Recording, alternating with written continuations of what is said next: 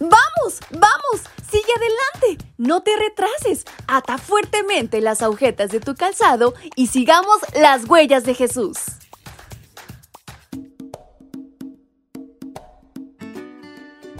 Muy buenos días chicos y chicas, ¿cómo están en esta mañana? Su amiga Fabi les saluda nuevamente y les da la más cordial bienvenida a este su devocional para menores y adolescentes.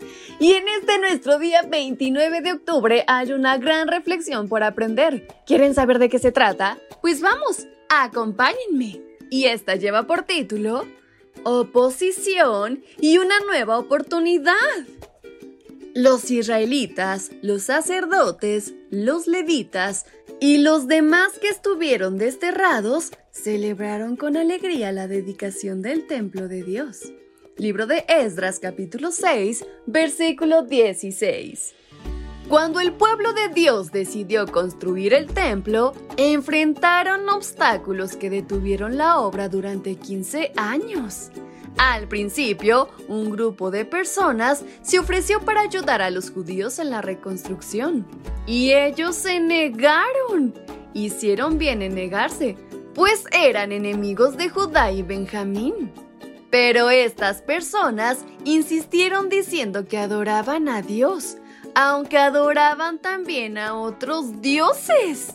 De esa manera, el enemigo los usó para detener la reconstrucción. Después de un tiempo, mostraron su verdadera cara.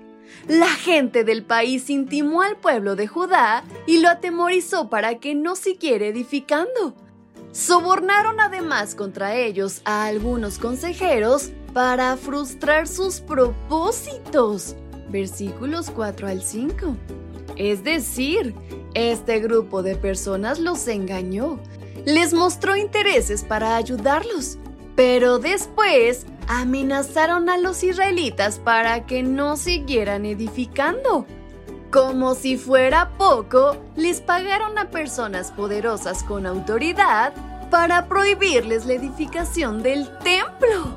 En este contexto, Dios llamó a dos profetas, Ageo y Zacarías. Y esto lo hizo para reanimar al pueblo y recordarle el plan del Señor para ellos. Por su parte, el rey Darío se encargó de buscar el decreto original en donde se le autorizaba al pueblo la reconstrucción. Para su sorpresa, además del permiso, se encontró con la indicación de pagarles a los trabajadores y darles todo lo necesario para los sacrificios. Esdras 6, 8 al 9.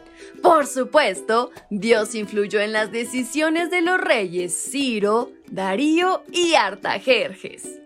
Por eso el sabio Salomón afirmó, la mente del rey en manos del Señor sigue como los ríos, es curso que el Señor quiere. Proverbios 21.1.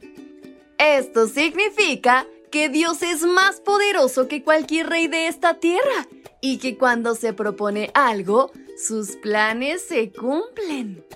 Tal como anticiparon los profetas, la reconstrucción del templo terminó en el año 515 a.C.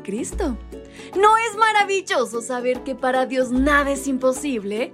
Hoy te invito a entregarle tus desafíos. Así que no lo olvides, acude al Rey de Reyes porque sin duda Él tendrá la respuesta.